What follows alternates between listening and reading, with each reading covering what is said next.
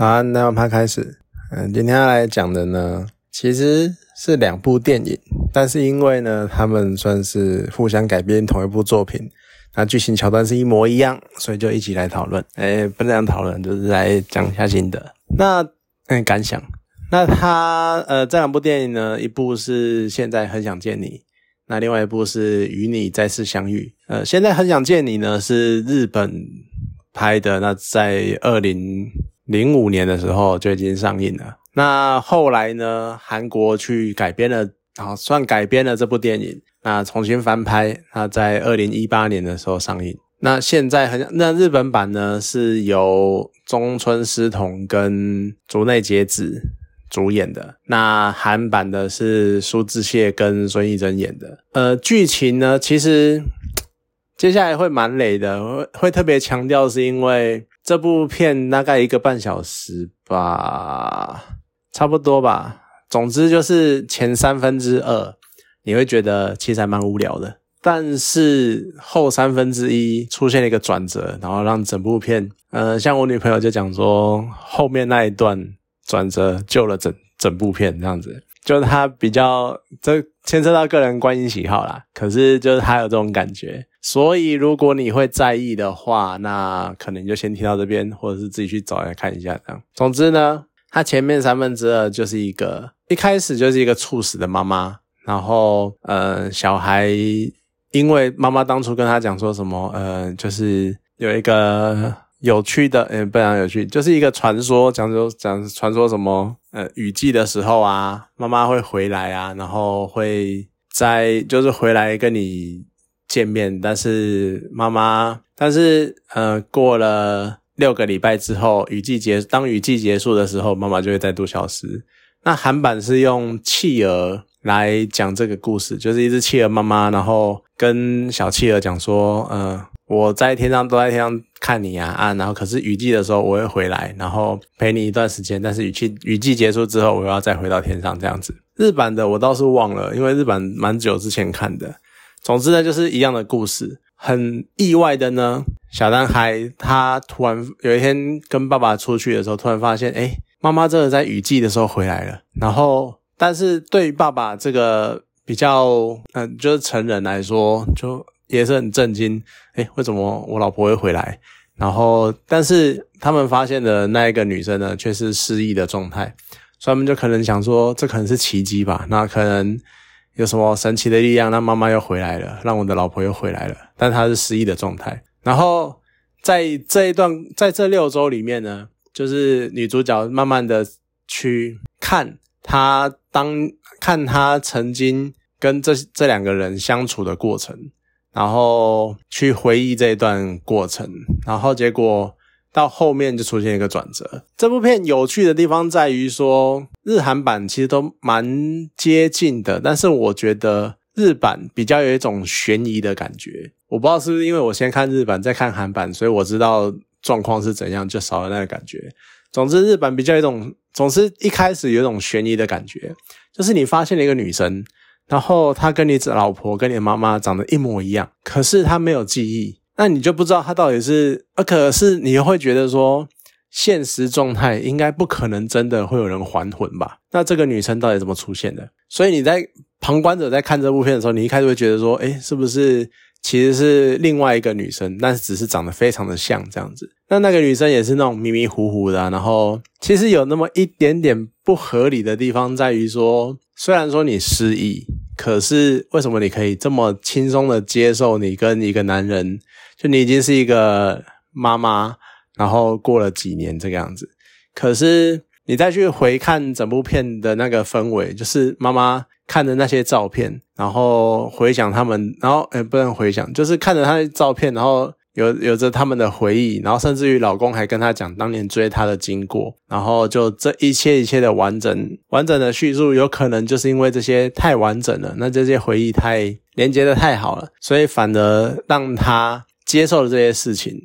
甚至于到最后，妈女主角在翻自己的日记的时候，有一点算是找回记忆的那种感觉。说找回记忆，可是 不知道，因为日韩版好像都没有很明确的点出这个点，就变成女主角有点像是借由男主角的复述，然后去建立起以前的回忆，然后再看着自己的日记，一路以来的日记，然后去建构出自己完整的回忆吧，就不太像是我不知道那他算不算真的是脑中自己真的是回忆，或者是因为看日记才接受了这一段过往。总之呢，整部戏到了最后三分之一，就是六周真的过了，然后。妈妈就真的要回去了，但是在回去之后，哦，这段我有点点衔接不上，但是就反正总之，后来才发现，原来哦是妈妈写给爸爸的信，才告诉爸爸事实是，其实，在妈妈当年剧中有一段是爸爸。原本跟妈妈差一点就在一起了，但是因为一些阳阴错阳差的关系，所以就又分开了。而妈妈看到在远处看到爸爸的时候，想要冲过去找他，结果被车撞。这个被车撞呢，其实也是蛮特别，设计也蛮不错的桥段。因为你去，你如果真的去看这部电影，两日韩两版的两部电影，在这一段都是用同样的手法呈现，那真的是。我只能说这个桥段设计的相当不错。总之呢，就被车撞，然后昏迷在医院。所以他在昏迷的这段期间，他的意识还有不知道为什么哪来的肉体，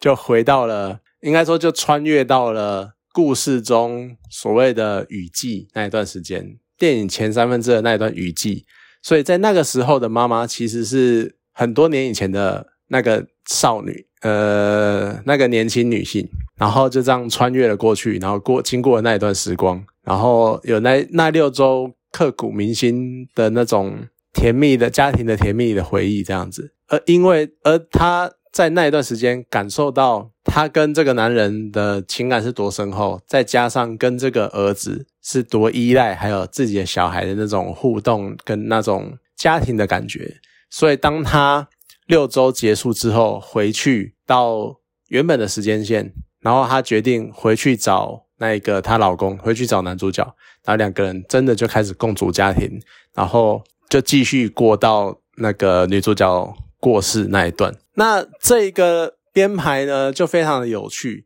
因为而且它整个剧情设计在剧情编排上面也有去圆这一个设定。譬如说，呃妈妈为什么在那六周回来的时候，可以就是好像。很，就你会觉得说啊，一个人回来，然后回来六个礼拜，怎么可能都不太有人发现的感觉？可是其实，在电影里面就有解解释讲说，因为妈妈其实当初在怀了小孩之后，在生了小孩之后，身体非常的虚弱，所以绝大多数的时间都是深居简出，然后就都几乎都待在家里，很少出门。所以在那个时候，他才能够塑造的好像妈妈几乎都在家里面，而且另一方面也。也算是解释了妈妈为什么会在小孩大概五六岁的时候就猝死，因为身体一直都很虚弱。然后有去解释一些事情，但是他还是有比较奇怪的地方。就像我刚刚讲的，那你妈妈好，你变成植物人昏迷，那你回去的是意识，但为什么他们能在那六周里面发现你的，就是发现是一个人，不是一个虚构的影像或怎样？就这是一个比较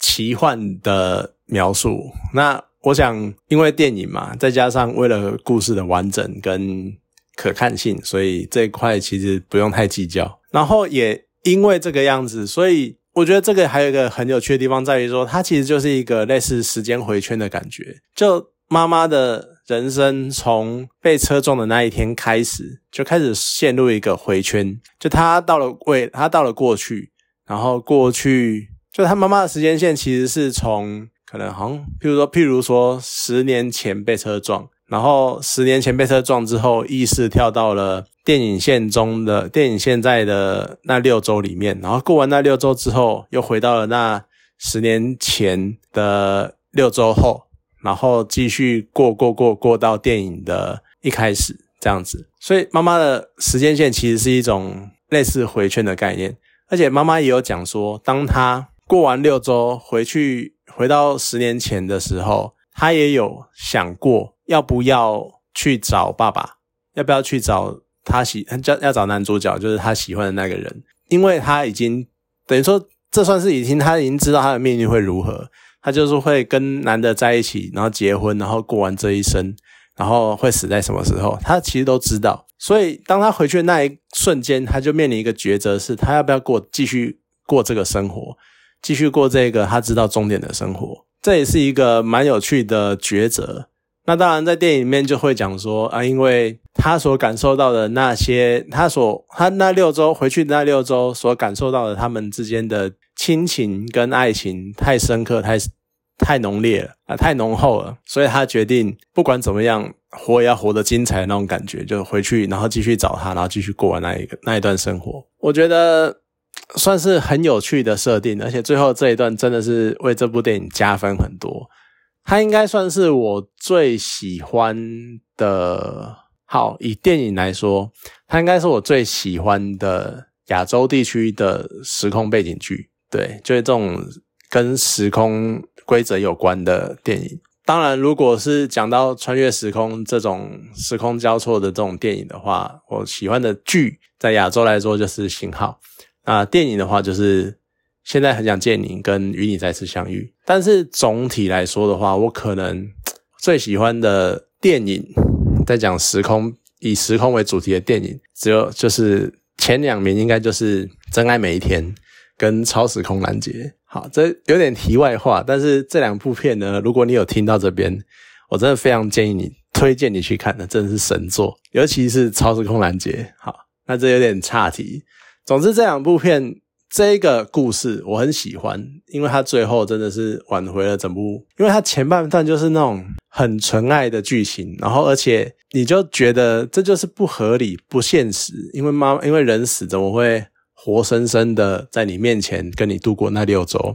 就是很超现实的状况。所以前半段就是一种超现实的爱情故事这样子而已，那没有什么很特别的地方啊。当然，因为是亚洲剧。因为是亚洲电影，难免呢就会很强调那种情感面啊，或者是呃要演得很好，就是很狗血。就像呃妈妈突然意识到，应该说对妈妈在六周一开始就还在因为那是重新接受这个事情嘛。但是当她接受这件事情，而且尤其是看到了自己的日记，然后知道自己会在知道这一段日子以来自己是怎么过的。之后，还有就是他即将离开的状况的时候，他就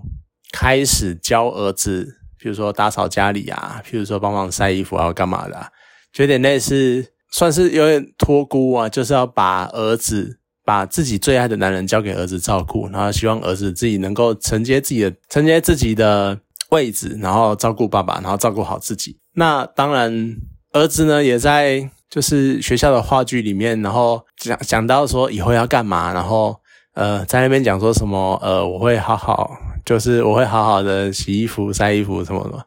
这一段真的是很感人，因为他就有一点嗯，就是我会帮妈妈好照顾好爸爸那种感觉。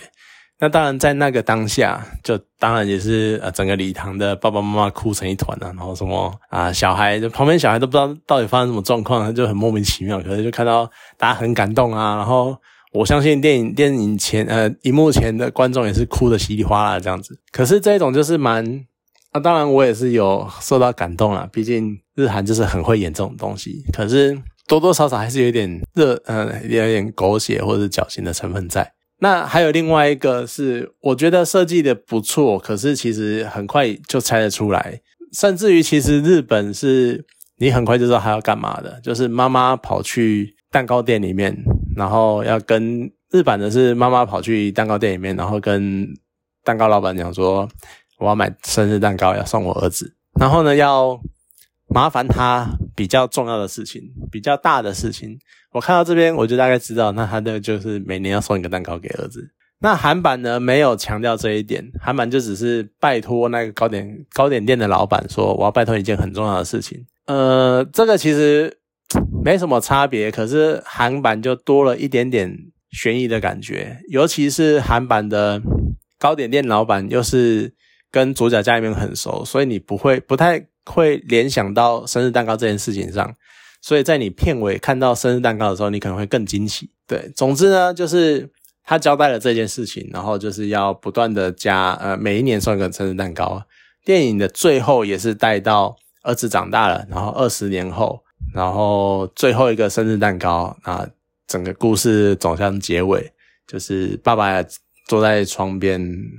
然后阳台，然后看想着过往，然后想到他们的过去这样子。那回讲到日韩的差别在于说，好，其实我真的比较很难讲到底哪个版本比较好。呃，毕竟原本的是原本是小说，那是日版改编日本的小说，所以日版可能比较能够抓到小说的那个情境吧。而因为我没有看小说，可是然后可是日本的就是很日本处理的方日版处理的方式就比较像是真的是爱情故事，然后它里面。就真的是很朴实的一对恋人，然后他们彼此相遇相爱的过程。那韩版呢，就显得比较轻松。我觉得可能跟民族性还有习惯有差别吧。那也有可能是我最近就这也反映到，甚至于是反映到他们从戏剧电影来的一贯风格。像是韩版的就可能比较好笑，它有一些比较多的笑料片段这样子，那可能会比较轻松。比较幽默的感觉。呃，再回讲到主角群来说，当然女主角的选角没什么话说，就是竹内结子跟孙艺珍都是美女，那演这个角色也都是很蛮有说服力的，因为就是年轻妈妈，然后那他们又可以很轻松的驾驭那个国高啊高中大学时的时期的那个样子，所以算是蛮不错的，只是。感觉上日版的竹内结子的戏份就稍微那么感觉上比较重一点，就他在戏中的样子，他在戏中的戏份或者是篇幅，甚至于是就你会感觉到他是真的是蛮重要的角色。可是，在韩版里面，孙艺珍的现代。这六周的状态里面，好像就没有这么重要，就跟小孩的互动有点类似，有点算是就就带过的感觉。反正重点有点偏重在苏志燮的身上，还有苏志燮跟他们之间，或者当年交往的回忆这个样子。所以我觉得多多少少有点可惜吧，或者是这就是两个两个两版两个版本的差异。那另外讲到男主角中村狮童跟苏志燮，我必须要讲一个比较。不中听的话，毕竟呃，中村四龙长得比较普通，啊，苏志燮啊，人家就是韩国四大公共财，就是帅，啊，就是忧郁小生，然后就是那种迷倒众生那种样子。你看，像韩国版的，他就会在电影里面就不断的强调，那左邻右舍就有事没事就哦，好帅哦，哦，你老公怎么那么帅那种感觉。所以讲一个比较贱一点的啦，就其实。韩版的你，韩版的苏志燮来演，你比较会有那一种，真的会有呃，就算女主角被车撞，然后呃六周之后回到现实醒过来，也还会想要回去找她的那个冲动。韩版比较有说服力，日版日版可能会觉得说醒来啊，终身失童哦啊，算了那种感觉。可是当然这比较外貌协会啊，就比较坏一点。可是真的是。以男主角来说的话，这个差距就在那边这样子。那当然，一点点额外的小小的八卦就是，当年现在很想见你在拍的时候，竹内结子跟中村狮童就是拍的那一部，那两个人就是有短暂的结了婚，当然后来离婚了。那很遗憾的，竹内结子去年虽然说再遇再婚，但是他去年也是在家里面上吊自杀，那算是蛮。难令人难过的损失啦。可是你看，就是这种拍戏的时候，真的那种感觉，然后那个气氛，真的是很容易让人家在一起。尤其是这种有可能就是真的演能够演到这种程度，演到甚至于假戏真做的程度，所以更能够说服说这部片里面的那一种女主角，即使在六周后醒来，还是愿意回去找男主角的那种。就增加这种剧情的说服力吧，就真的是他们有两个有很深刻的爱情那种感觉。那反观韩版，可能就凸显在凸显在我刚刚讲的那个戏份的差距，所以说变成好像苏志燮跟孙艺珍之间的火花就没有这么浓厚、这么强烈。所以当然他们没有在一起。你看，就像孙艺珍后来就跟玄彬，现在就跟玄彬在一起嘛，就因为他们拍《爱的迫降》这样子。所以我觉得多多少少那一种。情感跟气氛的强烈，还是可以从演员之间的互动看得出来的，算是也蛮有趣的一个观察的点吧。啊，总之呢，这部电影应该说这两部电影其实都蛮值得看的。看过一个版本呢，其实也可以花点时间去看另外一个版本，就感受一下反映自己各自文化跟一些对事情的观点不同的看法，这样子还蛮有趣的。那推荐给大家。好，今天这两部电影呢就讲到这边，好，谢谢大家。